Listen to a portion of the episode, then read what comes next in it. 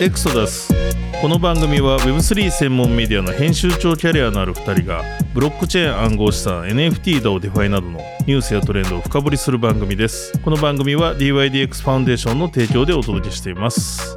幻冬舎新しい経済の設楽悠介です。DYDX ファウンデーションの大木久志です。はいエクソダスエピソード22始まりますよろしくお願いしますよろしくお願いします。奥さん私たちもあのメディアパートナーを務めたお、WebX がはい。終わりましたね終わりましたね。先週ちょうど、まあ、この収録時点では先週ですかねそうですね。一週間前に。なんか WebX および周辺のサイドイベントパーティーでほぼ先週は大木さんとリアルでも会ってたんじゃないかっていうぐらいそうですね。会ってましたけれども本当そうですよね。どうでした？WebX そうですね。まずはやっぱ、総じて良かったんじゃないかなっていうふうにうんうんうんうん思っていて、はい。まあなぜかというと、まあ、WebX だけではないんですが、WebX が頂点とするこのイベントの流れ、IBS もあり、あの B ダッシュもありっていう、はい。ジャパンブロックチェーンウィークもありっていう流れ、あのうん。イーサ東京から始まりっていう。そうね。はい。東京もありみたいな、ダウ東京もあり、このやっぱこう、国際的なイベントの流れはい。の頂点にまあ WebX が回ったとして、で、まあ、岸田首相もそこでまあビデオ出演でしたけど、はい。まあ、Web さん絡めて発言をしたと、どんどん日本をやっていくんだっていう Web さんで。そうね。海外メディア、ザ・ブロックとコインデスクはみんなそこ、そこ取ってニュースにするわけですよ。あのね。WebX での発言。うんうんうん。で、それを見た、まあ、僕の海外プロジェクトの上司とかは、はいはいな、な、何が起きてんだみたいな。なるほど、うん。日本で何起こってんだと。何が起きてるんだ。その割に数字伸びてないじゃないかみたい いつものやつ。ないつものやつ。の話になったんで、まあ、要は伝わってるとですよメッセージを。あそうですね。その点ではすごく良かったと思います。確かにでなんでやっぱりななんだろうな、まあ、今まで僕らね日本初で世界に向けてメッセージ発信しても、ね、無視されることも多かったでしょうし。そうね。なかなかここまで主役になれたのは久しぶりなんじゃないかなっていう。そうそれこそハハッキングとかされたニュースになりますけど、ポジティブなニュース。で、うん。日本が、日本のクリプト業界が世界中で話題になるっていうことは、まあなかったので、なんか合わせ技感ありますねだからこれまでの度重なるイベントプラス、えー、と Web3 ホワイトペーパー自民党の、で、骨太の方針にも Web3 って入ってるそうそうそうそう。でさらにいろんな政治家の方々も前向きにやるで一部のまあ法改正税税制なんかもそうね、ステーブルコインね。ステーブルコインなんかも部分的には変わってきてると。うん。いうこれのなんか合わせ技で言うと確かに大木さんが言うようにまあそんなに日本に注意してなかったうん。海外の人も熱いと思ってるでしょうしなんか。僕も大木さんも多分海外から来たプロジェクトとも当日話しましたけど僕もいろんなとこでうんうんうんうんやっぱりもう今日本だよねみたいなことみんな言うんですよ。そうなんですよね。そうだからここでなんかお披露目しに来たみたいなことみんな言ってきてたんでうん。逆にだからやっぱり海外相当冷え込んでんだなっていうのも感じたし彼らの話ぶりからそうですね。それこそね、あの一方でアメリカ政府とかはかなり厳しくなってるっていうことで、まあ、そういった、ね、逆の文脈も日本にとっては追い風になってるっていうのはありますそうね相対的にねはい、そうですね。まあ、ただ、なんだろうな、課題も一方で感じていて、これは別に WebX とかコインポストさんの課題ではないんですけど、まあ、やっぱまあ、まあ、僕がそこにいるからっていう話でもあるかもしれないですが、まあ、 DeFi 系のプレゼンスの低さが際立ったなっていうふうにうん思っちゃいますね。その例えば、その Uniswap のブースがあったんですよ。ありましたねこれね、ほとんど、まあ、ずーっとね、見張ってたわけじゃないですけどうん、はい何回か見たんですが、うんガラガラでしたね。そうですね、はい。僕も何度か通ってみたんですけどまあちょっとその点でしか捉えてないし担当者いなかったとかそういうのもあるのかもしれないですけど、う人だかりができてる部分というブースもあったのでそれに比べると寂しい感じでした、そうですね。うん。ユニスワップラボっていう、まあ、開発会社ですよね。うん。ニューヨークからわざわざ2人来てっていうところで、うん。でちょっと話聞いたところ、うん。なんかやっぱりやっぱユニスワップの日本のユーザーってなんかどうやら多いようだということで、彼ら全然マーケティングコミュニケーション全然やってないらしいんですけど、日本で。うん。ただなんか人気あるみたいだから、ちょっとどんなもんか来てみたみたいな、そんな感じだったんですけど、そうか。IP とかで見てるのかね、まあ、ある意味けどまあまあ、まあ本人たち全然、いや、全然人来ないとかそういうことは全く言ってなかったですが、まあ周りから見て、 Uniswap ってやっぱこう、ディファイの U なわけですよ。その、うんうん世界最大の DeFi 取引量で。そこをガラガラににしちゃうのって、ちょっともったいないなというか、傍から見てて、い違和感を感じるっていう。その、うんな、なんで人気、そこが人気スポットになるはずなのに、なんないのっていう。なるほど。なんかちょうどイーサ CC から直前まで、WebX の直前まで開かれていたイーサ CC から帰ってきた日本人の方とも話したんですけど、うなんかそういう意味では別世界に来たようでしたっていう。ん。なるほどね。うんなんかやっぱ7、8割、まあ、 DeFi 関連のテーマだったらしいんですよ、 EthCC って。ああ、なるほど。うんその人曰く。うんうんうん。けど、まあそのユニスワップガラガラは、それの象徴みたいな、うん。あの、日本でその盛り上がってないっていうことの象徴みたいな感じだったとは思いますね。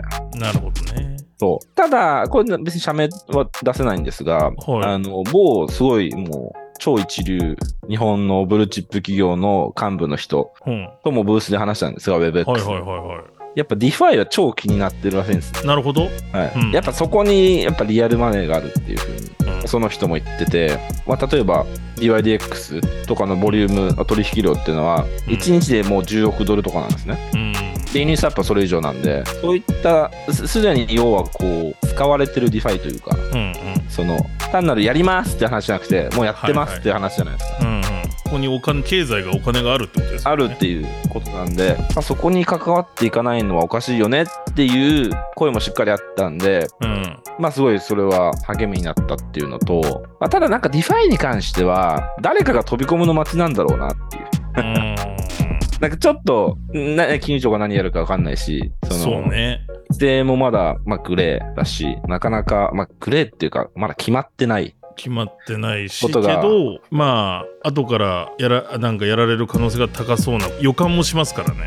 うんうんうん。うん。まあけど、そこに関して、あとでアメリカの議会での進展とかについても話しますけど、うん。なんだろうな、積極的に取り込んでいく姿勢っていうのが、やっぱり、あ日本日本のその某企業の幹部とかにはまだあったので、はい、それはいいんじゃないかなと思いました。だからどうん。う攻めるかっていうところだよね。そのそう。企業側の理屈で言うとやっぱりそれなりに歴史とか社員のいる企業だとやっぱりチャレンジのハードルは高いよね。うん。なんか例えば僕も仮に今いる出版社でなんか Web3 のプロジェクト1個やれって言われた時に NFT とかやっちゃいそうな気がするんですよ。例えばですよなんか怒られなさそうです。そうそうそういろんなとこに角が立ちづらいで本当は DeFi やるんだったらじゃああのドバイに子会社作ってくださいよって話から始まってはいはいは個人の興味はめちゃくちゃある僕も大好きなんですけどそこが。い。うん。っていうかそこが極めて本当に Web3 だと僕は思ってるんですけど一方なんかそのはい会社の業として担当とかさせられたらとりあえず規制が一番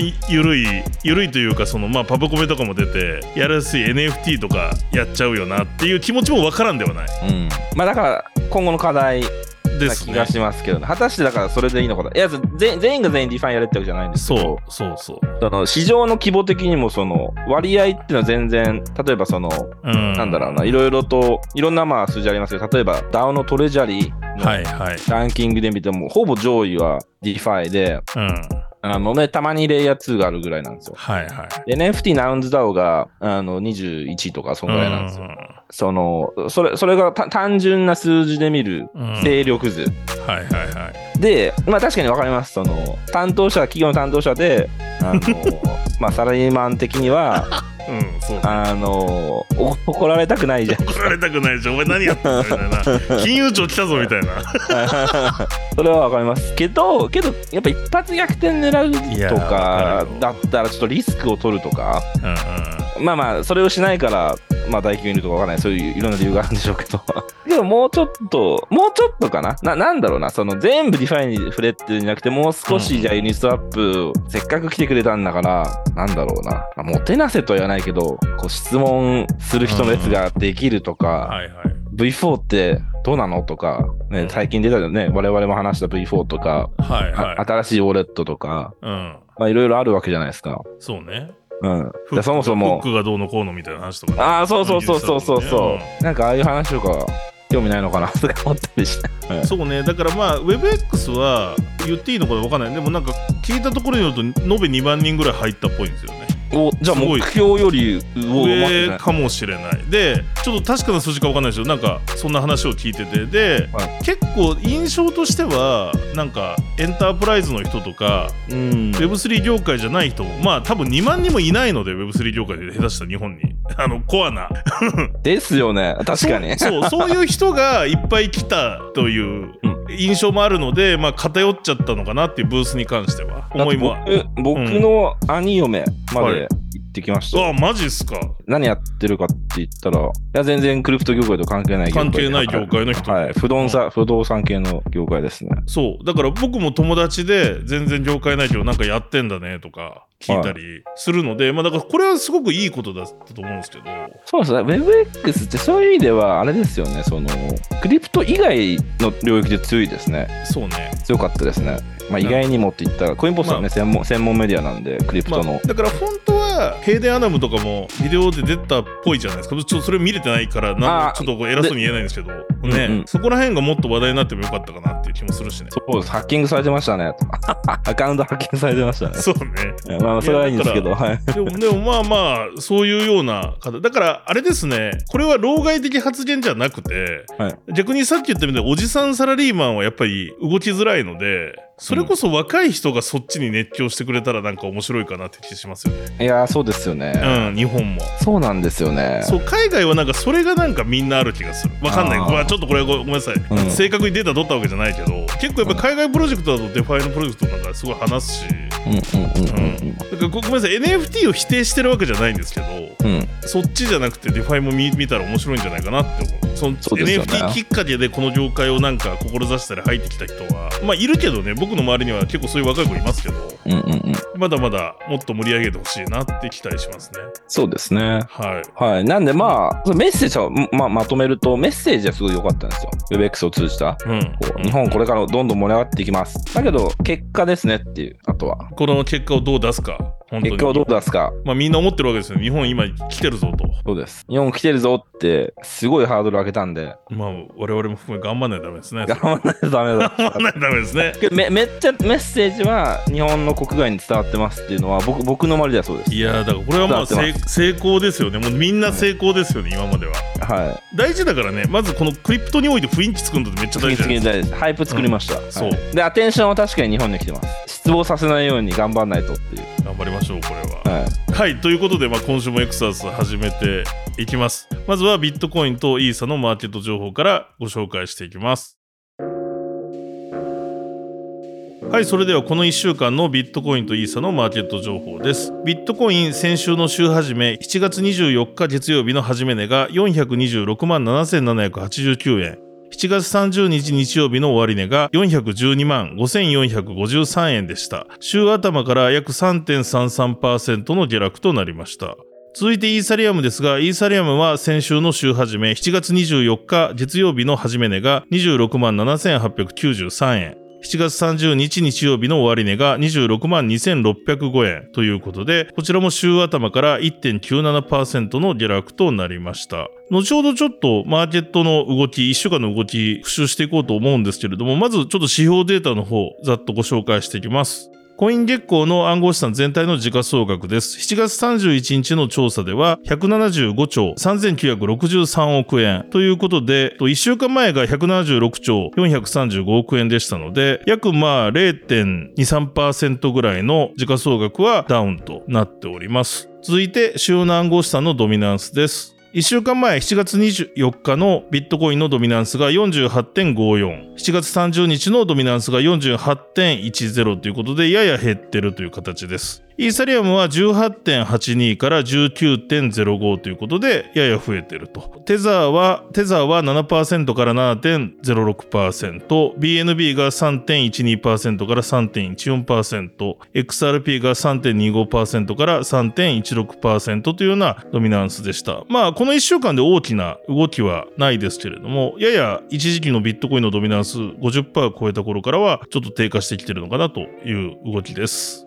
続いてビットコインの恐怖強欲指数です。この1週間を振り返ると24日月曜日が55の楽観。で、そこからですね、指数も落ちてまして、25日の火曜日50の中立、26日水曜日51の中立、27日木曜日51の中立、28日金曜日52の中立、29日の土曜日52の中立、30日の日曜日52の中立、そしてこの収録時点31日では50の中立ということことで、ずっと楽観が続いてた指数でしたが、先週ぐらいから楽観と中立を行き来しだして、この1週間はまあ週の火曜日からですね、えっ、と指数は比較的低くなってるかなというところはございます。はい。続いて、グラスノードのオンチェーンデータ、ビットコインのインフローです。インフローについては、それほど大きな、この1、2ヶ月で見ても動きはないかなとというところです。24日のインフローが 36,557BTC。そして30日のインフローが 17,686BTC ということで、まあ、この、えっ、と、今言った2つの数字のあたりをくねくねしてるような、日によっては3万だったり、1万だったりみたいな状況で推移してますが、そんな大きな動きの変化は見られないかなというところです。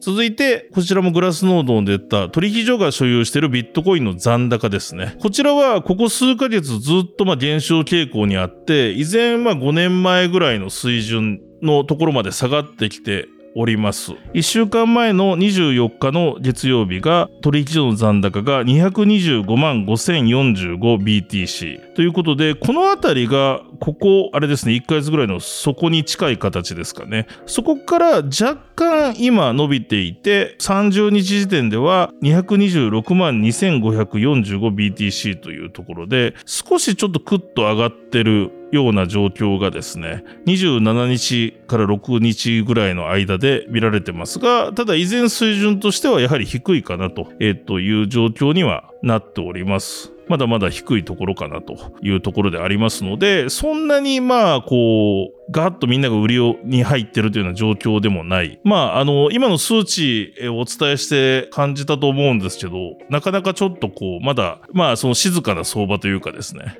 あの、そんな動きがちょっとどっち行くか見えてないような状況があるかなとは思っております。で、あの、まあ、この1週間のビットコインの動きを振り返ると、24日からですね、一時ま急落してるんですよね。429万円ぐらいあったビットコインが、一時期24日から25日にかけて410万台まで下がってます。で、これはですね、おそらくま、バイナンス US がウォッシュトレードをローンチの時してたんじゃないかみたいな、あの、ウォールストリートジャーナルが報道して、で、バイナンス側は否定してるんですけれども、またなんか内部文書でそういうふうな指示したのを見たみたいな情報が出たので、そういう報道を受けてかなとも思われてます。で、その後、まあ、マクロの経済のいろんな指標が出る週でした。FOMC では25ベースポイントの利上げ。ただまあ、大きなサプライズはなかった。ECB も25ベースポイントの利上げというようなところがあって、これらの経済指標を受けて動くかなというのもあったんですけれども、結構織り込み済みの内容だったかなと。以前から2回後利上げすると FMC も言ってましたので、そのうち1回が今月予定通り来たなという状況であります。で、ただですね、日本が結構サプライズがあったかなというところで、これまあ、ちょっとクリプトは直接関係ないんですけれども、日銀の金融政策決定会合で YCC、イールドカーブコントロールの運用をまあ、柔軟化することが発表されました。で、これ確か前日に日経かなんかリークが出たんですよね。で、その報道を受けて、米金利の上昇に影響して、株安とか暗号資産もちょっと下がるということが、この28日ぐらいでありました。ビットコインもその時に一時期、えっ、と、400万切るかっていうとこまで落ちてはいます。ただまあ、その後週後半にかけてその下落幅は取り戻して、現在は冒頭に申し上げたように、410万台から20万台の間ぐらいを推移してるかなという動きでありますね。まあ、いろいろマクロの数字が見てもそんな大きな影響はなかったかなと、結局。で、後ほどちょっと軽く触れられるかもしれないんですけれども、この収録時点31日には DeFi の大手のカーブファイナンスでまハッキングが起こったというところもありまして、このあたりがちょっとこの今週の相場にどう影響してくるのかなというところかなと思ってます。はい。大木さん、それでは今週何か気になったポイントとか、まあ、全体通じて何かありますでしょうか？そうですね。まあ、白井さんもおっしゃったように、全体的にはまだ方方向感が定まらない相場なのかなっていうふうに思います。で、まあ、局所的にはね、上げたり下げたりしている銘柄がありますけど、はいそれこそ我らがアスターとか、あ、そうですね。アスター確かにすごい伸びてるんですよ、伸びてますね。あれはアスター2.0なんですかね？発表なんですかね？期待なんですかね？期待と、もしかしたら、今ちょっとそのドルベースでチャートを見てるんですけど、25日ぐらいからガッと上がってるんですよ。20ですよね。WebX なんですよ。で、だいたい0.04ドルだぐらいだったのが、うんそこからガッと上がって、今は0.0579ドルぐらいまで上がっています。そう。で、なんか一応 WebX で渡辺聡太氏がアスターと共に運営してるスターティアラボっていうところが、スターティアサービスクラウドみたいな、今後そのいろんなブロックチェーンのまあ総合サービスみたいなのをやっていくよみたいなことを言ったっていうのがあって、どう、どうなんでしょうか？そんなにこれがそのアスターとそこまで直結するのかなと思ったんですけど。ただ実はそれ以外にもまあスーパーノーバーって彼らが言ってるそのうん。2.0の今年多分後半の大きなアップデートがあってまあそうたくんに僕も聞いてるんですけど具体的には教えてくれないっていうかまあ言えないこともいろいろあるんですけれどもうんうん。結構その大きなアスターとしても根本覆すようなまあスーパーノーバーえー、方針が爆発みたいな意味なんですよね。確かスーパーこノーバー。だから、いや、だから、ポルカドット、うん？じゃな、うん？とか思ってたりするっていう感じですね。ポルカドットだけじゃな、とかそういう、そんなのあり？あるかもしれない。わかんないですよ。ど。はい。でもそのぐらい、まあ、大きなあの発表があるということなんで、まあ、もしかしたらそういうことの期待なのか、まあ、あとは国内でいろいろ仕込んでたなんかそのコンビニで NFT をなんかこう寄付したらみたいなこととか。まあいろんな要素があるかもしれないですが、アスターなんか伸びましたね。すいません、ちょっと遮っちゃって。ああ、いやいや、そうそう。はいまあな、なんで、まあ、まあ、局所的にはそういったね、上げ下げっていう銘柄ある、うありますと。うんうんで確かに、後ほどカーブのニュースもやると思いますけど、まあ、カーブのハッキング、はい。まあ、ステーブルコインの交換所みたいな、僕の中ではイメージなんですけど、うんまあ、そこのハッキングの影響も、まあ、カーブはもちろん下がりましたが、はいはい。全体的にはそんなにまだ影響が出てないんじゃないかなっていう。感じがしますし、あ、あと何でしたっけあの、SEC がはいコインベースに、あの、ビットコイン以外の仮想通貨取引を停止せよっていううん。発言をしたっていうことなんですが、まあ、これも過去のものっていう、うことだったんで、なんか影響は限定的だしっていう感じ。なんかアームストロングがどっかのメディアに答えたんですよね。その、そうそう。あの、訴えられた時にこういうこと言われたみたいな。そうですよね。すごい発言ですよね。ビットコインは逆にこれすごい話ですよね。うんうんうん逆にビットコインの強さみたいな感じですけどね。はいここ、これで、この時はイーサリアムも入ってるんですね。けど、イーサリアムはな名指ししなかったですけどね。そうね。まあ。はい。までもあんま動いてないですよね、これでも。あ、う。うんん。ですね。うん。で、まあ、今日で7月が終わりですよね。今、はい収録日7月31日なんで。はい。で、8月、9月に入っていくとうん。いうことで、どうなんですかね。僕、個人はもちろん、その、なんだろう、アナリストじゃないんでわかんないんですけど、はい。結構業界もね、あの、うん。そこ、もうそこついたっていう人もいれば、なるほどね。8月、9月でそこをつけるっていう人もいるので、だ まだ方向感が出てないっていうことなんじゃないですかね。そうですね。はい、割れてるので。はい。はい。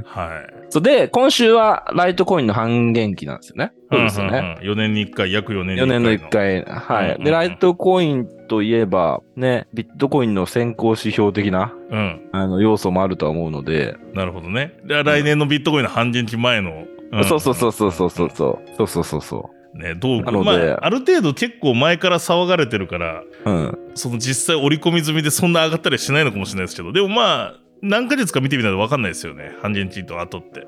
そうですね。半減期前後とかでね、何かがあるっていうわけではないと思うんですよね。そうっすよねの歴史的に。うん。うん。むしろその後ですよね。その後だと思いますうんうんうんね。うん。ですね。まあ、ただそういった注目のイベントも一応あるとうん、うん、うん、うん。いう感じですよね。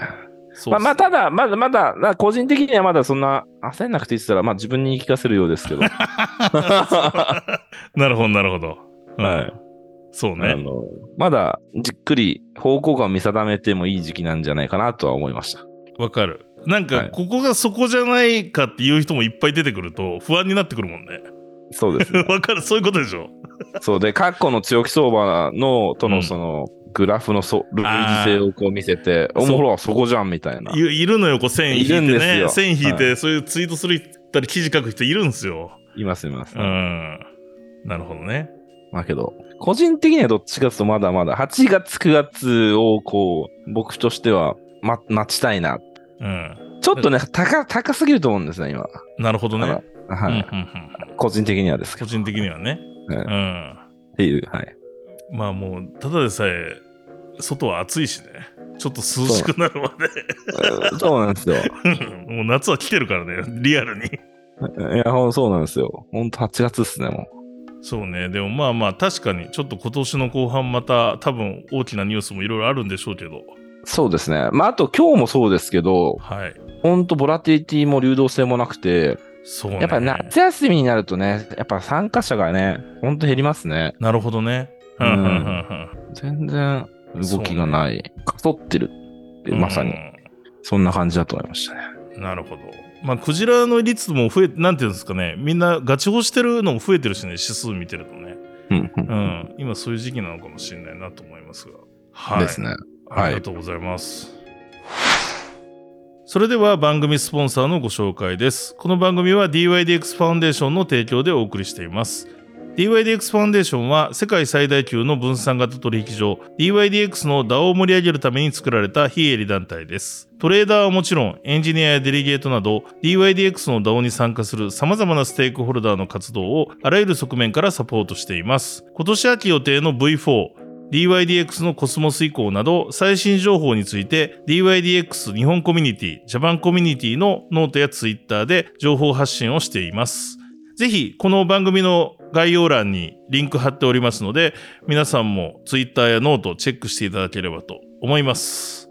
それで大木さん何か今週ございますか？やっぱりまあ手前味噌なんですけど、そのうん DYDX トレーディング社の。創業者、まあまあはいはい DYDX の創業者なんですけど、うんうん。まあ、DYDX トレーディング社所属のアントニオ。彼、やっぱポッドキャストで話すのうまいなって改めて思いましたね。なるほど、はい。あ最近何かに出られたんですか？最近出たのがあるんですよ。うん。で、あの、ワシントン DC に最近そのよく出入りするようになっていて、はいはいはい。やっぱりその政治家の教育とか、ええそういうのやってるんですね。すごい頑張ってるんですよ、今。ロビー活動っていうんですか？う。ん。で、ある法律関係者が聞くようなポッドキャストとかにも出たりして、はいはいはい。要はクリプトネイティブじゃない人に対する、対して、例えば perpetual swap とは何かとか、お DeFi がなぜすごいいいのかとか、そういう話をしていて、お。あ、それ聞きたい。うん。これね、めちゃくちゃ、まあ、手前味噌ですけど、わかりやすいんですよ。そうか。だからその、いわゆる初心者向けに言ってるからってことですよ。いわゆる、そうです、そうです。うん、で、スクリプトが手に入ったので、おう。ちょっと部分的にローカライズして日本語にして、うん。あの、DYDX ジャパンコミュニティのツイートで、まあ、X で、X ね。DYDX ジャマコミュニティの X。X で、すごいな、もう。わわけわかんない。うん。はい。ほうで、あの、はい、あの、ちょっとずつ発言、ね、5、6、ななんです発言集みたいな。おおいいな流。そうかなと思うので、めちゃくちゃいい。はい。うん。結構、やっぱね、いいいいっすよ。勉強になります。おーなるほど。本当に。うんうんこうやって話せばいいんだっていう。はいはいはい。うん。そうですよね。やっぱりその、はいかあの分からない人に伝え方ってもいろいろあるんですけどやっぱりいくつかの情報を捨てないとダメなんですけど、うんなんかそこのセンスみたいなのが僕聞いてないから分かんないですけど多分やっぱりすごいんじゃないかなっていう想像しますね。そう理解してればしてるほどなんかどこは残さなきゃとかあると思うんですよ。あーそういうことですかね。そうですね。本当それそうだ。捨てるセンスって大事だと思いそうまね。ですすよね。うん、そう。捨てられない人が結構やっぱね、多いと思うんですよ。うん。多いしとはいえ大事なとこ捨てすぎるとなんか誤解そうね間違った理解になるじゃないですか。うん。わかります。なるほど。あ、はいじゃあちょっとそれ楽しみにしてます。はいツイッターで出るのを。はい。はい。続いてニュースヘッドラインと深掘りのコーナーです。このコーナーではこの1週間の主要なニュースをヘッドラインでまずお伝えして、その後僕と大内さんの方で気になったニュースについて深掘りして解説、ディスカッションしていくコーナーです。それではまずこの1週間のニュースのヘッドラインをご紹介します。カーブでハッキング被害、イーサリアムのコントラクト開発言語、 Vyper 脆弱性が原因か。バイナンス US2019 年ローンチ時にウォッシュトレードかウォールストリートジャーナルが報道、バイナンスは否定。 OpenAI の創業者サム・アルトマンらのワールドコインが正式ローンチ。ビタリックがワールドコインに対する懸念をブログで公開。AAVE DAO サービスプロバイダー契約解除をめぐり投票へ。米国下院委員会 DeFi と CeFi の違いに理解を示す重要法案が通過。パンケーキスワップが GK シンクエラに展開。続いて国内のニュースです。バイナンスジャパンが8月に日本参入。CG が発表。ビットバンクがイーサをアービトラム1と OP メインネット旧オプティミズムにマルチチェーン対応。電通が水活用のプロジェクト開始発表。クリエイターエコノミー形成目指す。KDDI とハッシュポート Web3 領域の協業検討に向けた基本合意書締結。コインチェックがポリゴンの上場予定発表。取扱いは8月中を予定。財布がマーブレックス上場予定を発表。10月初旬取扱い予定。JPYC が第三者前払い支払い手段発行者の登録完了発表。加盟店の事前募集も開始。はい。ということで、今週もいろいろニュースがありましたが、まず、まあ、ハッキングですかね。これ、現在、今起こってるという。進行形ですね。進行形のことです。カーブでハッキング被害ということで。うんうんうんうん。なんかこれは、はいすみません。あの、僕は、あの、詳しくは話せないんですけど、イーサリアムのコントラクト開発言語に脆弱性があったっていう、ほうほう Vyper って言われる、はいはいはいプ。ログラミング言語にうん脆弱性があったっていうなるほどなるほど聞いてまして、うん。そこにあったら、わ我々、まあ、普通の DeFi ユーザーじゃ見抜けないよねっていう。まあ、そうね。まあまあ、まだまだ、あの、いろいろとこれから、あの、はい収録日が、えー、あさって水曜日なんで、あの、情報は出てくると思いますけど、うん。 DeFi ってやっぱり自分で全部チェックしてか、ね、確認して、うん。ね、その Etherscan とかでトランザクション履歴見たりとか、はいはい。あのーね、自分でこう誰も信用しないで自分が全部チェックできるという、うん。あの、そういう、なんだろうな、スタンスだとは思うんですけど、うんうんそういう、その、まあ、やっぱ、なんだろう、限界があるかなっていううん。のは、うんと、まあ、技術的に、まあ、知識的にも、全部自分で把握しながら DeFi を触れるってる人って、そうね。どんだけいるんだろうっていう。うんうん。いうふうに思っちゃいましたね。その DeFi っていうところ、 DeFi に私自身も、はい。まあ仕事にしているので、うんうん。あ改めてそういうことが課題なんじゃないかなって思いましたね。確かにね。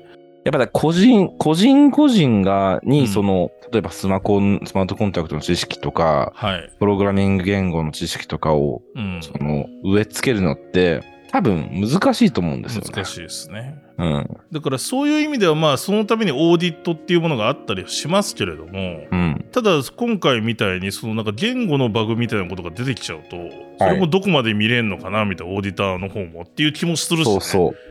そう、まず、まずだって言語のバグとはって感じじゃないいやですか。まあそうですねちょっと僕らもエンジニアじゃないんで、うん、そうなあんですよ、ね。の明確にはあれですけれどもうんうんうん特定のバージョンにまあ含まれていたえっ、とところを突かれたみたいなそのバグを突かれたみたいなことですよね。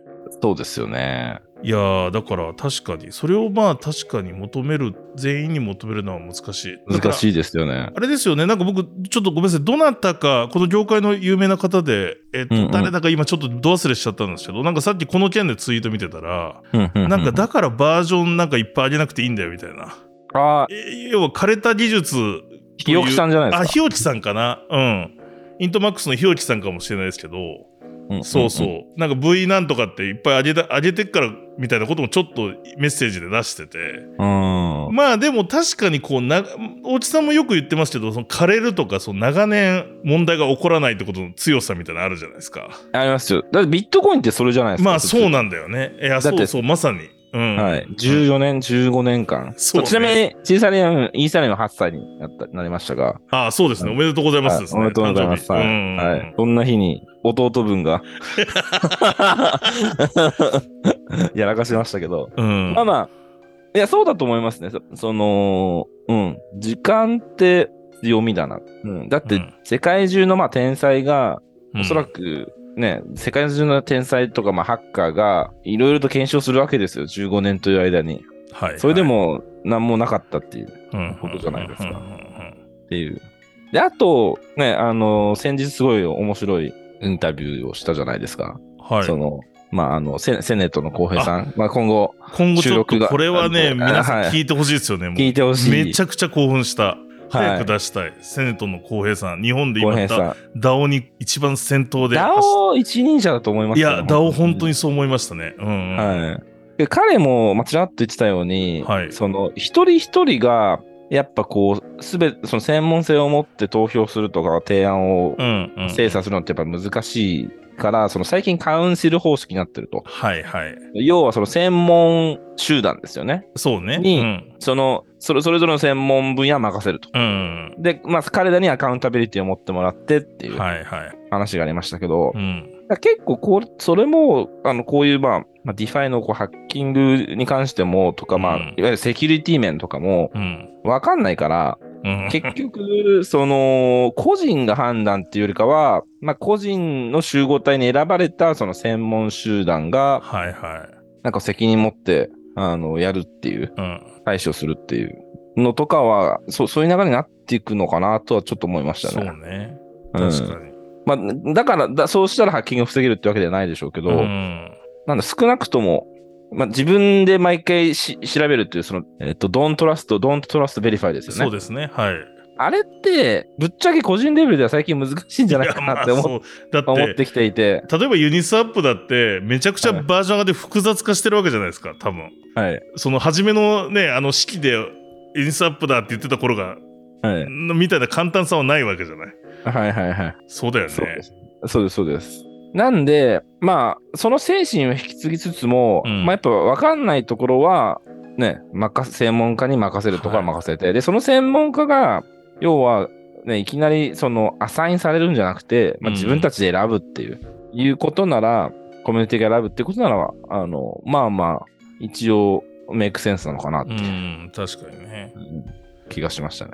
まあちょっとその、いや、冒頭にも言ったように、 DeFi にめちゃくちゃ可能性と魅力を感じてるものの、うんやっぱりここら辺のそのもう、あの、下手したら自分のね、プールに出してた資金がこれなくなってる可能性あるわけですよね。そうですね。今回は何個かのプールが。何個かのね、3つぐらいだと思うんですけど、三つぐらいねうんバイバイパーが採用してるのは3つぐらいのプールらしいですけどね。で、うんまあ、カーブでね、って言ったら安心だとも思っちゃうもんね。ある程度その、ね要は、よくわかんないデバイじゃないじゃないですか、言うても。うんでもそういうことが起こるってことを、やっぱ織り込んでいかなきゃいけないのはちょっと辛いですよね。そうですうんね。だからなんかそこら辺はやっぱり、でもすごい可能性なんですよ、本当に DeFi って。なんかこう、うん国境を越えてその、なんかお金が貯まってそれが動かせるっていう。うんうんうんなんか人類これまで絶対できなかったことができてるわけで。うんうんうんねいやーそうですねうんというところですかね。うん。はい。はい。で、次はですね、大地さん、これもなんかもしかしたら日本っていうキーワードが世界ではい。結構目立ったニュースに関連するところかなと思うんですけど、まあ、このエクサスでも以前、えっ、と、イーサグローバル東京に彼らブース出してて、うんうんえっ、と、それで僕もなんかちょっと話したり、まあ、実際触ってみて気になってたワールドコインですね、これ。これが正式ローンチしました。で、えっ、と、トークンも上場していて、フォビとかバイビットとか OKX、バイナンスなどに、まあ、あ、の24日ローンチして上場しましたと。で、その直前かなんかに、確かポリゴン使ってたんですけれども、えっと、オプティミズムに、のメインネットにシステム移行もされていて、うんうんうん。で、オプティミズムに、えっと、アプリも入れてる人には、オプティミズムに移行しますよってボタンを押すと、まあ、移行そのままできて、で、うんうんうんえっ、と、メインネットローンチみたいな感じで、その段階でもまたちょっとエアドロがあったのかなはいはいはいはい。っていうトークンではありまして、WLD、まあ、ティッカーはワールドコインですね。ということで、えっ、と、大体今2ドルちょいぐらい。うんうんうん、初めて出た時ちょっと下がってるっていうような感じではありますが、まあ、その、えっと、ユニークなのが、その、交際を登録することで、その ID、自分だけのユニークヒューマンだという ID が、まあ、アプリ上で割り振られ、で、実際オーブっていうその物理端末ですね。まあ、目玉みたいな、なんか銀色のがあるんですよ。それで自分の交際を登録すると、自分の、えっと、アプリ内に、まあ、ID カードみたいなのが送られてきて、で、そこでまあ初期のグラントもあるんですけれども、基本的には週1回1トークンをなんかポチッとするとクレームできると。うんで、その週アプリ開くの忘れたらそれはもらえないと。うん1週間に1回月曜日かななんかポチッとすると、まあ、1トークンだから今のレートで言うと、まあ、2 2. 点数ドルぐらいが、ほうあの配布され、まあ、これが、まあ、そのいろいろコンセプトはあるんですけどその AI 時代に人間であることを証明する ID とするっていうようなことだ、まあ、大きなビジョンだったりあとまあユニバーサル・ベーシック・インカムみたいなことを彼らは言っていると。うん。いうようなプロジェクトなんですけど、まあそれがローンチされて世界中でも話題になってると。で、さらになんかあれ、はい多分 WebX の会場とかその外とかですかね。なんかありましたね。あの、オーブを実際持ってきてて、そこで登録できるみたいになってたので、うんうなんかこう、何人ぐらいだろうものすごい日本で長蛇の列ができてる動画みたいなのが、ありましたね。はい、サム・アルトマンらに拡散されて、それを見てなんかこう、日本がディストピアみたいになってるみたいなですね、こともツイートされたりとか、はい。で、いろいろ話題を呼んでたというところですね。で、さらにまあ、ワールドコインに対しては、あの、そのローンチ後かなえっ、と、うんローンチ前後にビタリックが、イーサリアムの共同創業者の、まあ、ビタリック・ブテリンが、まあ、ブログを更新して、ちょっとワールドコインに対して、まあ、あの、ちょっと懸念というか、こういうとこ問題あるんじゃないかっていうことをブログにうんえっと、書いてます。で、まあ、あの、具体的にはそのブログに詳しく書いてるんですけど、ワールドコインのプロジェクト設計には、プライバシーとアクセシビリティ、そして中央集権性とセキュリティの4つの重大なリスクがあるみたいなことが書かれてると。まあその実際オーブっていうそのボール型のデバイスで交際をスキャンするんですけど、それ自体がまあ特定の企業だけが作ってるとかですね。まあいろんなことがえっと指摘されておりますと。結局これ、中央集権制のところで言うと、うんうんまあ、いわゆるこの交際という個人情報はう、ん。そのオーブっていうのを作ってるメーカーが今独占する独占し形になてりうる。持ってる。でさ、さらにそこの、だから、そこがまあ障害点ですよね。結局その人が、うん。要は偽物を仕込んだりとか、うんすることもできちゃうわけですよね。例えば。そうね、そうね。そこがどうなってるか分そこがどうかんないですね。なってるか分かんないから、うん実際そこに本当に不正はないのか、まあそこ全然トラストレスじゃないじゃないですか。はいはいはいその製造会社のおっさんがなんかやれるかもしれないし、分かんないですよ。これ適当なこと言ってますけど。うんうんうん、うう。そうですね。いや、それはそうだ。だから、ほまあ、こういったことも含めたりというようなことがいろいろ言われ出してるなと。で、あとですね、あの、まあ、やっぱりオープン AI の人たちが作ったっていうことがあるので、世界的にも報道されていて、うん。えっ、と、英国のデータ規制機関のと ICO が、まあ、調査するっていうことを25日に発表してたり、フランスのデータ保護機関も、えっ、と、調査するっていうふうに声明を出してたり、うんうんあの、ドイツのもなんかちょっと調査するって言い出してたりということで、うんなんかいろいろこう、物騒な感じになってきてるんですけれども、ワールドコイン側も逆に今監査を受けてるみたいな、第三者監監査を受けてるみたいな発表を最近してたみたいな感じで、うんうんうんで、なんかこう、クリプト業界の動き見てても、まあ賛否両論みたいな。まあなんか否の方が増えてきたかなっていう感じ。うん。なんかツイッター上で見てると。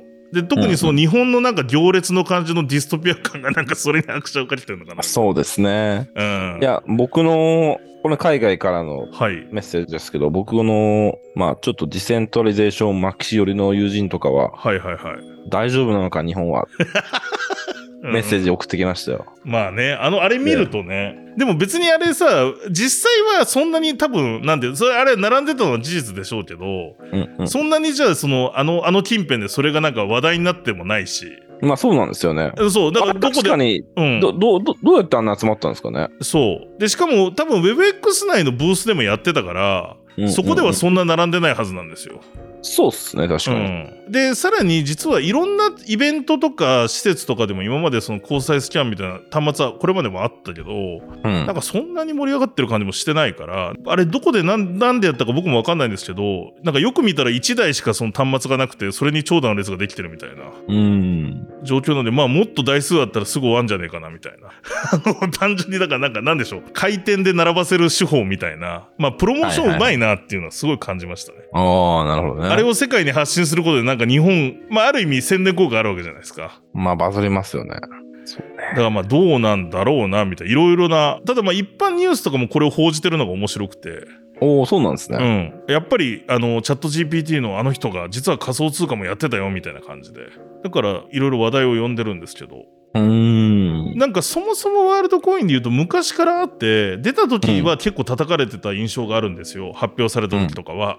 で、その後、ただチャット GPT のトレンドが来た時に、なんか逆にポジティブな雰囲気になってったかなと。で、僕が見てる範囲のクリプト業界の人もワールドコインなんか面白いよねみたいなこと結構言い出してて。はい、で、それこそ交際を捧げたみたいな人も多いし。っっていう状況になってきたんですけど、今回、そのなんか、ビタリクがこういうブログを書いたこと、プラスその周辺のなんかいろんなコメントで盛り上がったことで、逆になんとなくアンチ、アンチというか、何なのこれって、それって全然中央集権じゃんとか、プライバシーじゃんっていう人が、また増え、業界内で増え出してるなと。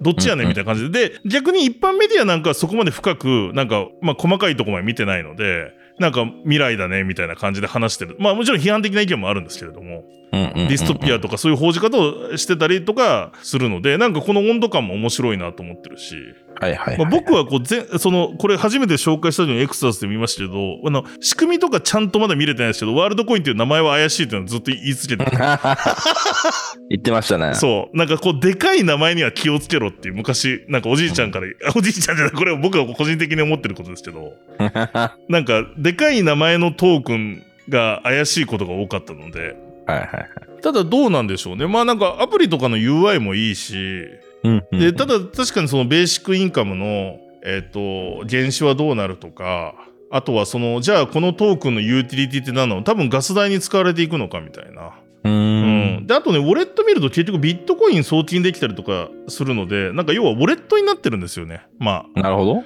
そう。そこでワールドコインとかを出せるし、逆にビットコインをエク、あのーそこで買ったり売ったりできるような仕様になってると。まあ、これも日本で細かいこと言うと交換料どうなのみたいな話はあるんですけど、確かに。まあ、ビットコイン、ラップド BTC とか、ラップドイーサを USDC を多分突っ込むと買うことができると。このアプリ内で。っっていう仕様なんですよね。うんうんう。ん、そう。だからまあ、あのーただなんかこう、いろんな意見が出て、今、盛り上がってるトピックスなのかなっていう感じです。そうですよねはいなんか、海外の方では結構この CBDC ってね、うん。国民の経済取引がはいはい、はい。国に監監視されるディストピアな世界と思ってる人もいますけど、なんかそれの先行事例みたいな感じで見る人もなるほど、なるほど。はいいますね。はいはいはいはい。あ、こうやって人々は支配されていくんだ、みたいな ことをなんか言ってくる人もいます。まあでも、確かに、先々ですけど、CBDC が本当にがっつりやってこうって各国がなった時って、まあ初めはエアドロしますよねエアドレですよね。だから、こうやったら人が集まるんだって。いや、確かにマーケティングうまいとかってさっき話あうんったと思うんですけど、うんまあけど、エアドロとかもうちょっとね、すごい金額来たら、普通にやっちゃいますよね。そうね。でも不思議だよね。マイまあでもマイナポイントカード作るとなんかエアドロあったじゃないですか、日本円の。あ、りました。ああれもやえっぱり動いたのがあれも、あれも結構効果あったやっぱり効果あるんだな。なんかね、すみません、正確にはちゃんと見てないですけど、うんずっと効果効果はあったとはき聞いてますけど、ね。そうだよな。まあ実際僕もそれで作りましたし。マジで、俺ね、やんなかったんだよね、めんどくさくて。あ、本当ですか？ああ、そうか。いや、だからエアドロ、はいでもあれだよね、あと、えっ、と、デジタル人民元なんかも、やってたよね、去年から。すごい配ってた印象がある。深センとかで。やりましたねそれこそ。うん。はい。こうやってどんどん取り込まれていくんですよ。でもまあまあ、ちょっとね、個人的には気になるプロジェクトなんで、今後も追っていきたいなとそうです。ね。うん。はいやっていきましょう。はい。じゃあ、大木さんの方からなんか。あのーちょっと渋めに聞こえるかもしれないんですけど、結構面白い話かなと思っていて、Aave ですね。うんあのーまあ、 DeFi レンディングサービスのうん。 Aave の DAO で、うん。今こう、内紛が起きてるような感じで、サービスプロバイダー契約解除をめぐり内紛ってことですか？これどういうことなんですか？うん。そう、まずまずうんうん。前提として、その DAO にはい。一企業が業務委託みたいな感じでは働いてるっていう、うん。その所属してるっていう世界観がまず重要と思うんですよね。その、ほうほうすごい進んでるという意味で。なるほど。うん。アーベという DAO に単なる個人の集まりとかでワイワイやってるんじゃなくて、プロの専門集団がうん一部の業務を請け負います。トレジャリー管理とか、給与支払いとか請け負いますっていうことで所属しているほうほうほうほっていうこの世界観がまず、なんか僕の中ではすでに進んでるっていうう。うん認。識なんですね。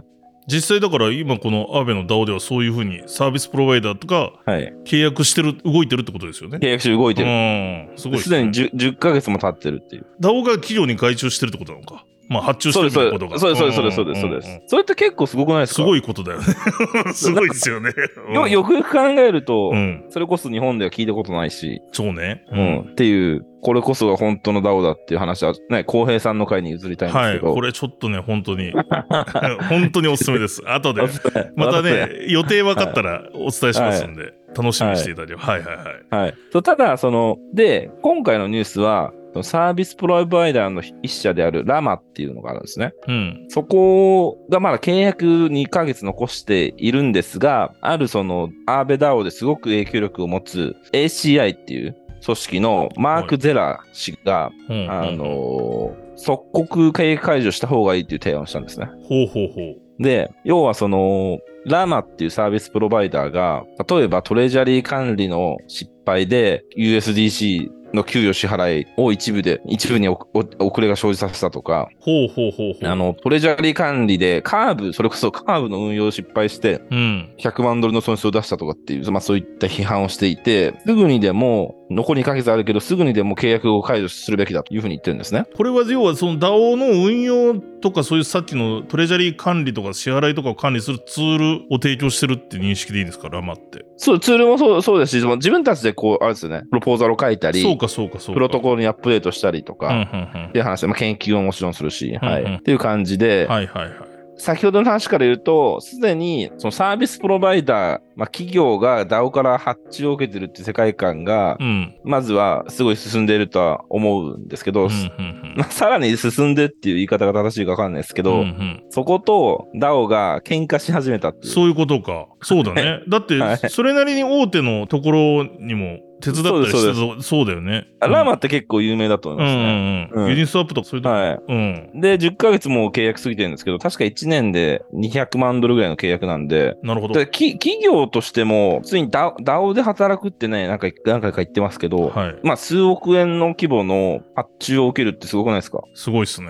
すごいですようね。ん。それはやるわな。うちうちも発注してくれる。どうどうですか？やるよ、やるやる。なんはい 何だおか知らんけどやるわ。それ、もらえんなら。そうですよね。うん。そうそうそう。で、で、まあ、なんだろうな、もちろん、まあ、この番組、エクソダスでは、まあ、どっちが正しいとか、どっちが悪いとか、そういうことはもちろん言うつもりはないんですけど、はいはいはいはい。なんかこう、現状として、まあ、このア Aave ってそもそももともと進んでるんですね、DAO が。うんうんうん Maker、Aave、Uniswap あたりがすごくやっぱり進んでいて。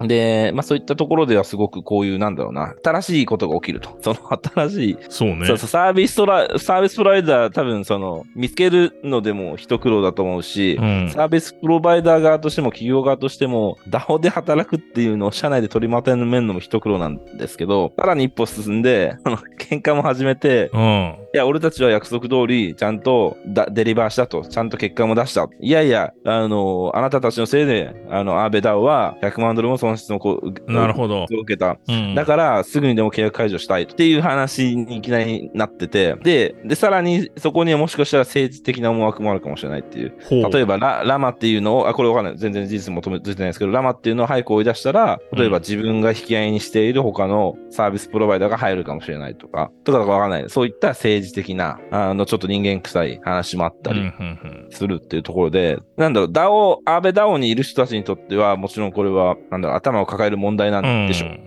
外から見ている僕にとっては、やっぱ DAO のガバナンスってこうだよなっていうふうに思っちゃったっていう。なんかなんかこう、誤解を恐れずに言えば、なんかワクワクする事例っていう。なるほどね。はいあくまでちょっと客客観的に状況を客観的にまあ、っていうか、すごいさ、最先端のなんかトラブルだ、だ、みたいな。だ、で、そうそう、最先端のトラブル。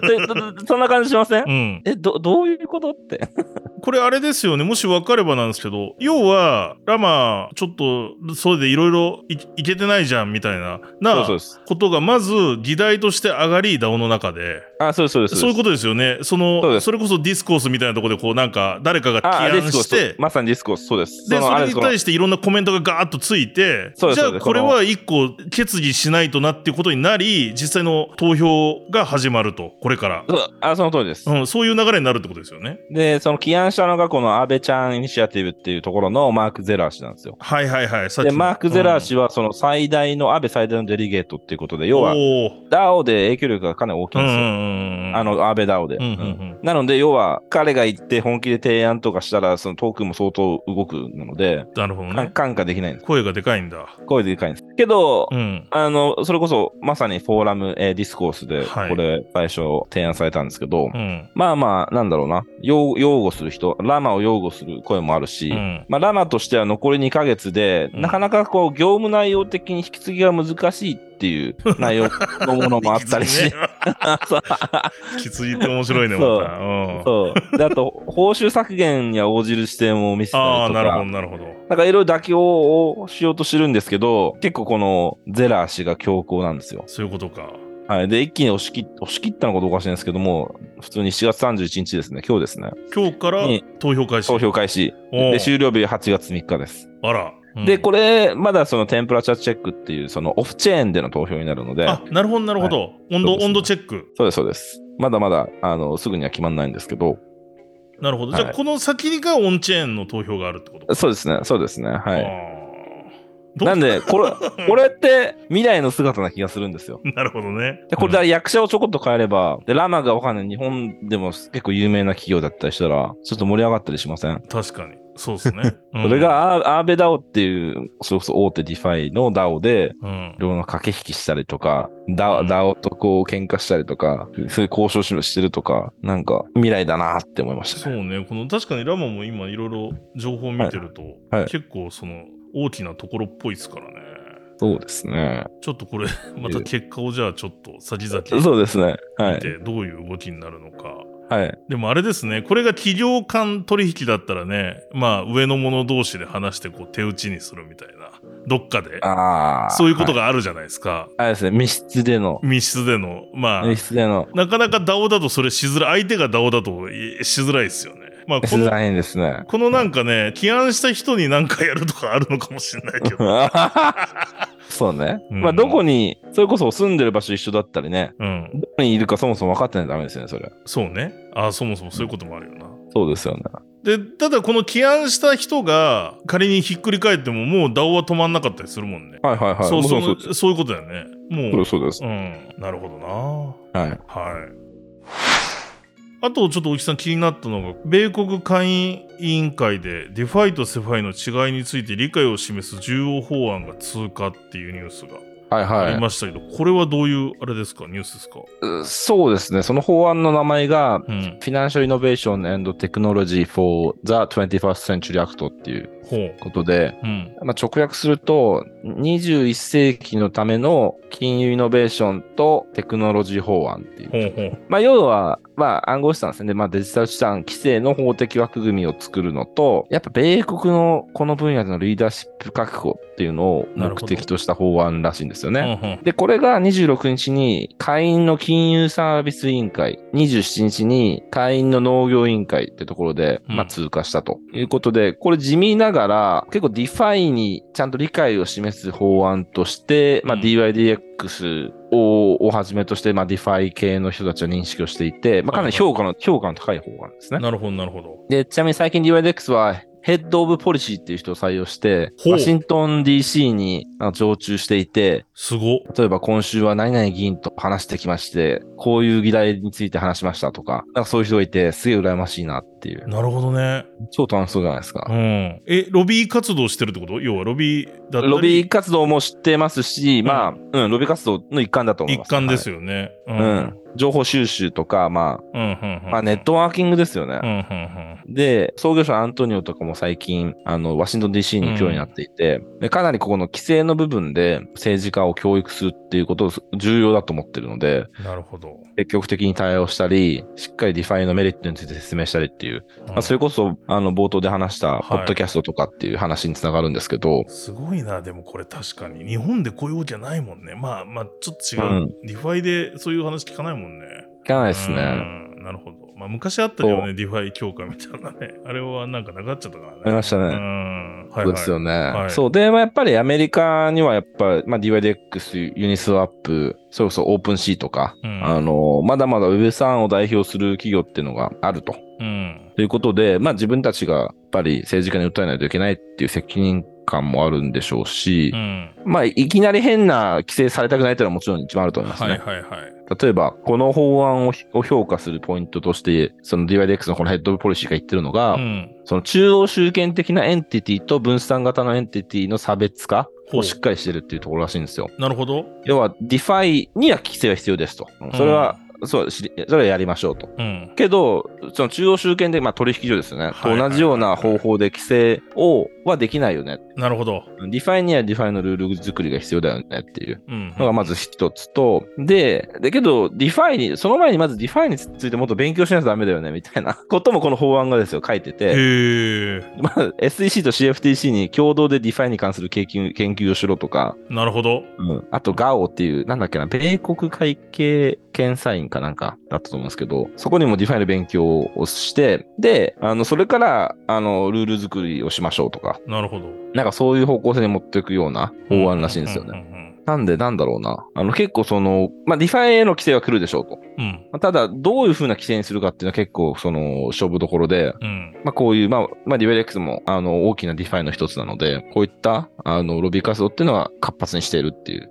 ところと、いやでもこれ確かにそうですよね。要は DeFi と CeFi、要は中央集権的エンティティと分散型エンティティを分けないと、全部ダメみたいなことでもう一発になるし結局それがうまくできなかったのが、アメリカのクリプトじゃないですか。はいその既存の証券とかの法律を当てはめようとするから、うんうん。なんか証これはそうそういうことになるってことですもんね。 Howey test とかそうですね。そうそう。だからやっぱりそこの入り口めっちゃ大事ですよね。大事です。なるほど。で、これなんかいいなって思ったのは、規制する前に勉強せよみたいな、確かに。うんそういうスタンスらしくて、まあもちろん日本でもそういうのあるんでしょうけど、はいはい。なんかけど、まあ日本でアメリカ SEC とか、その、なんだろうな、特にルールも決めずに、うん。エンフォースメント、取り締まりでうん。規制しているっていうことで批判されると。うんうん要は、何のルールに基づいてるかわかんないな、なんかしよくわかんないまま取り締まりをされてるというような、なんか、もどかしさもあるんでしょうけど、うんけど、なんかルールを決めることに関して、かなり慎重なのは、なんかアメリカらしいんじゃないかなと個人的に思ったりしていて。なるほど。やっぱそのイイノベーションに対して、こう、 DeFi が何者なのか、はい。DAO が何者なのかって分かんない部分が多いじゃないですか。うん。で、何者かにななってから、じゃあ規制しようっていうスタンスって結構アメリカらしいんじゃないかなとか思ったりしていて、そこら辺もなんか、そうするとまあ、 DeFi の開発者的にも、うん。開発する時間を、まあ、稼げるっていう言い方は良くないかもしれないですけど、まあ稼げる。うんうんうん。そううね。ん、でもまあ、熟慮が必要だよねって話だよね、結局。そうです、そうです。まあ、だから、こっちの、こっち側のポジショントークとしては確かにそうだよね。そうです、そうです。要は、あのーまさに、一番避けたいのは、よくわかんない既存のルールか、もうすごい適当に作られたコインベース規制するためのルールと一緒なようなルールを勝手に当てはめられるのが困るわけじゃないですか。うんうんそうさせないためにいろんなこう多分論法があって、うんうん。一つは、まずディファイにはディファイの規制をするべきだよねっていうところに持っていきたいんですよ。うんうんそうすることで例えばアメリカにメリットがありますよねとか、うん。うん。そういう話に多分持っていきたいんだと思うんですよね。そのかその規制もむしろしやすいですよとかうん、うんうん。うんもうトランザクションはオープンで transparence だしみたいな。確かに。とか、だからそういった活動っていうのを結構、来年アメリカ大統領選大統領選挙ですし、結構こうそういったこう、対政治ですかね。うん。うん、ここら辺を注目していきたいなというふうに思いますね。でもそうですね。ディ DeFi って今日紹介したようにハッキングとかも起こっちゃうんですけど、うん。それはまあシステム的な脆弱性とかの要素とかもあったあるわけで、で、実は、やっぱり結構問題なのは、FTX しかり、意外と中央集権的取引所の方が問題を起こしてるよね、みたいな問題もありますからね。やっぱり。ああ、そうです、そうです。まあなんで、カーブ、ね、ブリッジのハッキングとか、まあうんそういうのはあるんですけど、カーブのその言語の脆弱性とかですか、あるんですけど、まあ CeFi ってほぼほぼ倒れましたよね。そう。だから、 CeFi と DeFi で、やっぱり取り締まるべきところが違うんだろうな、みたいな。うん、うんうん。その人、やっぱり CeFi は人をちゃんと見なきゃダメで、うんで DeFi は、まあ人もあるのかもしれないけど、やっぱりそれよりもまずコードだったりするのかなとか、なんかそう思っちゃいましたね。はいはい。あ、スタンスとしてはそうだと思いますね。いやー、21世紀、うん 21世紀の。そう、なんか名前ちょっとダサいかなダ。サいっすよね。うん、だから古いですよね。まあ21世紀って言ってるのはいいんですけど。え21世紀って、だって2023年か。うん、だからまああれなんです4分、4分の1過ぎそうです。そう、だからこうちょっとす逆に言うと、10年、20年前に流行ったような言い方ですよね。はそうですね。この辺はね注目ですね。注目したいですね。ははい。それで最後にですね、まあ、国内のニュースでやっぱり注目なのが、バイナンスジャパンが8月に日本参入、CG が発表ということで、これまあ先日あった WebX で CG がビデオメッセージを、えー、と寄せてくれたというか、まあそれで話い。したなんか日本語喋ってましたよね。そうそう、初めにね、日本語喋っていて、もうちょっと喋ってって思った思いましたけど。なんか喋れる説ありますもんね、実は。あ、そうなんですね。そう、なんか結構日本にいたから喋れる説聞いたことありますよ。あ、これわかんない。確かないですけど、喋れる読める説みたいなのあるんですよ。なんかけど、これ、元バイナンスの人に聞いたんですよ、はい WebX であった。はいはい。コロナ前までの社員旅行は北海道のニセコだったっていう。え？はい。ババイナンスの社員旅行がコロナ前までは。ニセコだったって聞いたことありますね。マジっすか？それすごいじゃん。はだから日本に来てたかもしれないってことですよね。そうそうです。あはい今年とかわかんないですけど。いや、説あるんですよ。僕も、あれなんですよ。時々日本語の新しい時代の記事を CG がリツイートしてくれたりするんで、俺読めてんのかなみたいな。なんか結構 いいニュースが多いんですけど、バイナンスさんにいいニュースをすごいリツイートしてくれたりするからあおーちゃんと見てる、ちゃんと見てんんだろうなっていう気はしてるんで、はまあまあでも、でもそのメッセージで、まあ日本に対する、まあ今ポジティブだねみたいなところがあって、他国も見習うべき手本だと思いますみたいな発言をして、で、最後に、はいで。そして私たちはまあ8月に、まあもう参入すると、サービスを開始する、立ち上げる予定だってことを、具体的に8月って数字を言ったんですよね。で、これまではいバイナンスジャパンは、何日以降立ち上げみたいな話を、何月以降みたいなろ話6月以降だった。6確か月以降と言っていて、で、その後なんとなく夏みたいな表現をしていて。で、今回 CG がまあポロッと8月というふうに具体的な数字を出したということで、まあ8月1日から31日前の間のどこかではローンチするんだろうと、えーというところになってきましたと。で、11月そうですね30日かな、移行期間みたいなのが発表されてますので、はい。まあ、で、実は僕この WebX でバイナンスジャパンのはい。千野さんとですね、そうですよね。そう、社長と同じセッションがあったんですけど、どうでした？えっと、そこで、その時はまだこのね、実はビデオが出る前のセッションだったんですよ。うんうんうん。これしてやられたなと思ったんですけど、これ逆だったら8月何日ですか？聞けたのにとか思いながら。でも、で千野さんどう、どうなんですか？みたいなことを、いつぐらいなんですかね？っつったら、いや、もう間もなくですみたいな表現をされてたんです。それは確かに、あの、公の場で言ったと思いますね。うんなるほど。で、30銘柄揃えるんですよね。はい。まあ、30銘柄以上みたいな話をしてたし。お、マジですか、うんあ、それは、じゃあ本当なんですね。そう、あれはだから言ってたのは、あの、硬そうだし、さらに、えびっくりしたんですよ、僕も。まあ、8, 8月って知らない状況でいつなんですか？みたいな。で、うんうん。大木さんとの読みなら、なんかこの WebX で発表するんじゃないか？みたいな読んでたじゃないですか。はいはいはいはい。そう。でもその発表がなかったから、えいつぐらいなんですかね？みたいなこと言ったら、もう間もなくですみたいなこと言ったので、うんうんうんうん。まあ、で、8月ということで、だからもしかしたらですよ、もう明日から8月ですから、この、で、放送時点は8月2日ですから、そうですね。早ければもう開いてるんじゃないかなという、おバイナンスジャン。パンさんがね。さすがにレバレッジはまだやんないですよね。まあ、そそれにはってたらすごいな。ライセンスいりますもんね、確か。いますね。大金賞法のね方のライセンスがで、それだったら分かっちゃうんじゃないかな。もし今の時点で取ってたら。分かんないけど。どうなんだああ、なるほど。そういうことか。まあそこまで調べてる人いるか分かんないですけど、ちょっとごめんなさい、知識ないんですけど。そうか、そうか、そうか。うんまあ、なんか30銘柄で、うんおそらく、ね販売所、取引所システムとかありますけどね。そうね。それなんか両方やんのかな、バイナンスだから。それはやるでしょうねっていう感じですよね。あとは、付随サービスがどこまでくっつくかでいうのと、あと、そうね、BNB 上がるんですかね。そこですね。うん。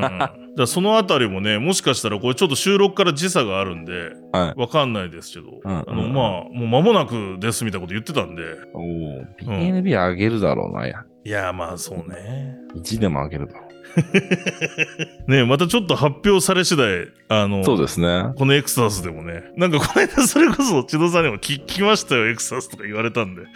あ、マジですか？やべえやばいですよ。ちなみに僕の元上司です。そうですよね。いやもう、いつも聞いていただきありがとうございますみたいな。ありがとうございます。でまたちょっとね、詳細が発表されたら、はい、うん取り上げられればと思います。